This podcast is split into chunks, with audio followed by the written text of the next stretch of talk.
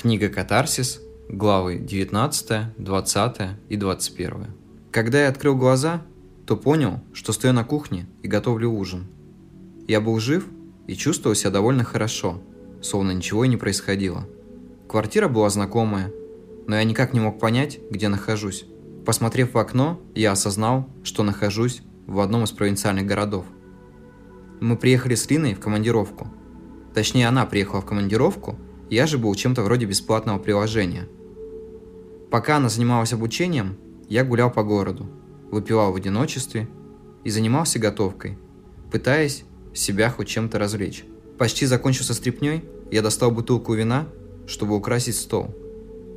В холодильнике было немного пива, но мне не хотелось мешать алкоголь. Телефон завибрировал в комнате. Сообщение от Лины. Приеду минут через 15. Я достал штопор и легким движением вытащил пробку. Последний штрих был готов. Когда Лина пришла, я почувствовал, что с ней что-то не так. Она смотрела на меня пустыми глазами, как на что-то ничтожное. Сделав вид, что не замечая этого, я предложил ей поужинать. Мы сидели молча, пили вино. Мне хотелось спросить, что случилось, но что-то внутри останавливало меня. Молча делая глотки, я все ждал, когда она первой начнет разговор. «Знаешь, нам надо расстаться. Не могу я больше так». «Надо так надо», – изобразив некое равнодушие, ответил я.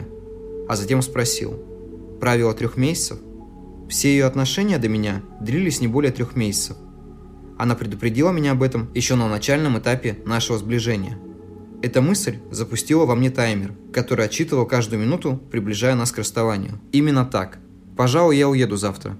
По ее глазам я понял, что она не ожидала такой реакции от меня и была немного смущена моей непринужденностью. Я думала, мы доедем до курортной зоны, а на обратном пути уже разъедемся кто куда. Я ответил Лине, что не вижу смысла оставаться с человеком, который сам не может понять, что ему нужно. В нотах моего голоса не было ничего, кроме жуткой усталости. Я запутался в своих чувствах от непонимания происходящего и всей бессмысленности. Кажется, время, проведенное с ней, так или иначе, меняло мое внутреннее состояние. На этом разговор был закончен.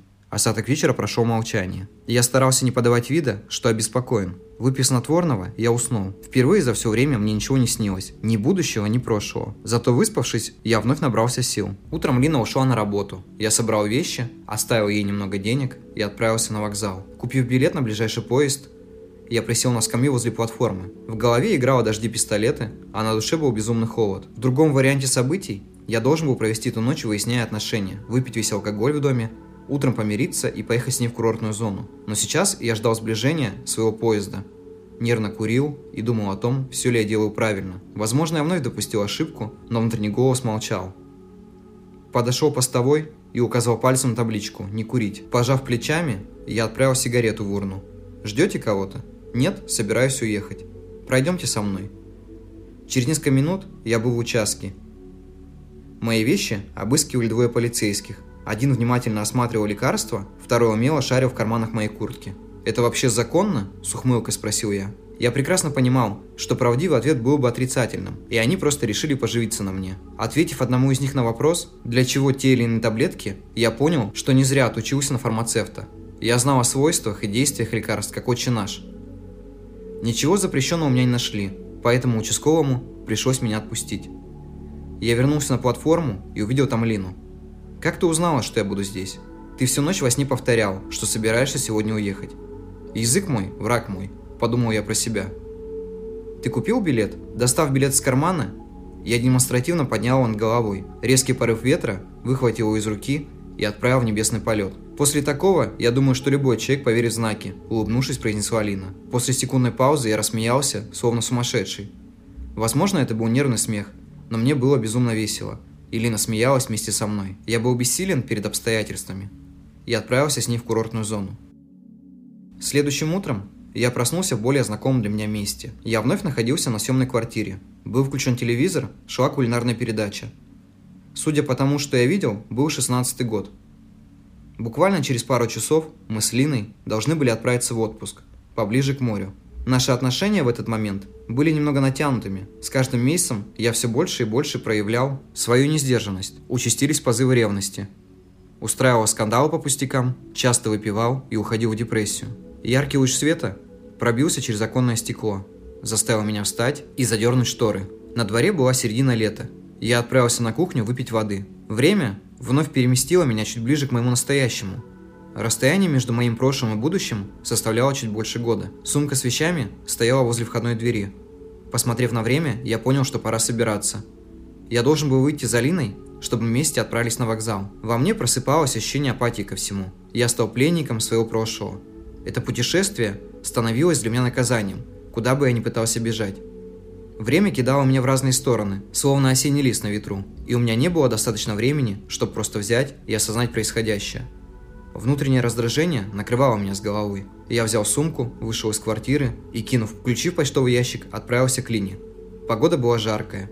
Я брел по улицам и все думал о том, что же я должен был изменить. Сев на скамейке возле дома Лины, я достал тетрадь. Море, маяк, расставание. Я писал все, о чем мог вспомнить. Но этого для меня было недостаточно. «У вас не будет зажигалки?» – услышал я знакомый женский голос. Подняв глаза, я почувствовал, как теряю ощущение земли под ногами. Это была Николь. Я хотел было обнять ее, но вспомнил, что мы еще не знакомы. Мое тело окаменело, мне хотелось встать, но ноги не слушались. Полушепотом я спросил, «Ты настоящая?» Она посмотрела на меня удивительным взглядом и сделала шаг назад. Я протянул ей зажигалку, Николь, немного помешков, подошла и взяла ее. Слегка прикоснувшись к ее пальцам, я почувствовал тепло, но в этот момент она резко одернула руку. Прикурив, Николь медленно выдохнула дым и, посмотрев мне в глаза, спросила, «Мы знакомы?» «Это тот самый вопрос на миллион», – с улыбкой ответил я. «Мне кажется, мы где-то виделись. Вот только не могу вспомнить где. В далеком будущем. Но если я расскажу тебе все как есть, ты все равно мне не поверишь. А ты попробуй. Быть может и поверю. В этот момент из подъезда вышла Алина. Увидев Николь рядом со мной, она растерялась, но вида подавать не хотела. Алина подошла ко мне, приобняла, словно давая понять, что эта территория закрыта для других. И дружески протянув руку Николь, представилась. То, что происходило сейчас, просто не умещалось у меня в голове. Две мои бывшие женщины столкнулись в одном пространстве. Наступила неловкая пауза. Николь поняла, что нужно уходить. Посмотрев вопросительно в мои глаза, она попрощалась с нами. Я долго смотрел ей вслед, чувствуя тоску. Но в душе я понимал, что мы позже увидимся снова. «Кто это был?» – спросила Алина. «Гости из будущего», – тихо ответил я. Дождавшись миссис Линой такси возле ее подъезда, мы отправились на вокзал. Я не знал, что произошло между нами в этом промежутке времени. В моей памяти образовался пробел, который могла заполнить только она. Но я не спешил задавать вопросов. Наш путь до моря состоял почти из трех тысяч километров. А значит, у меня еще было время, чтобы все узнать. На вокзале Лина вспомнила, что забыла дома документы.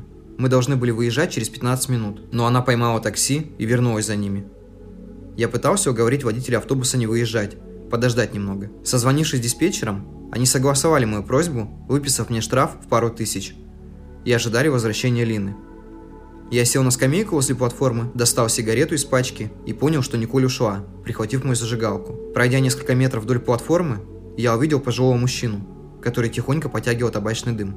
«Позвольте прикурить, пожалуйста», он улыбнулся мне и протянул зажигалку. «Что, тоже не можешь уехать? Моя бабка все документы забыла. Сижу вот ее и жду». Женщины, они такие. Все время что-то забывают. Я кивнул головой и рассказал о своей аналогичной истории. Достав бутылку из-за пазухи, человек протянул ее мне. Я сделал пару глотков и почувствовал, как слегка обжег горло. «Домашний самогон. Неделю гнал», – гордо похвастался дед.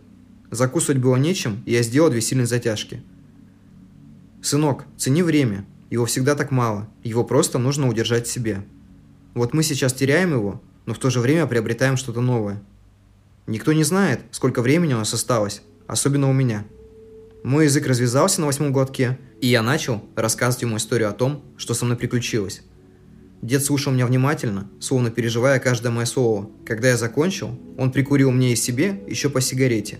После произнес «Так ведь я это ты, ты разве не понял этого?» Наступила пауза, я присмотрелся к деду и начал понимать, что черты наших лиц очень схожи. Но как такое возможно? Ты ведь книгу писал в то время, помнишь? Бросил я на полпути. Почему бросил? Я ведь начну ее писать только через год, когда вернусь в настоящее. Увы, не вернулся ты. Ты остался в прошлом. Как видишь, до самой старости. А дальше кто его знает? Я хотел было задать еще один вопрос, как вдруг почувствовал, что меня дернули за плечо. Лина махала документами и радостно кричала о том, что мы отправляемся на море. Увидев мое испуганное лицо, она спросила, что со мной случилось. Я повернулся, чтобы показать Лине себя в старости, но рядом никого уже не было. «Нам пора ехать», — напомнила она.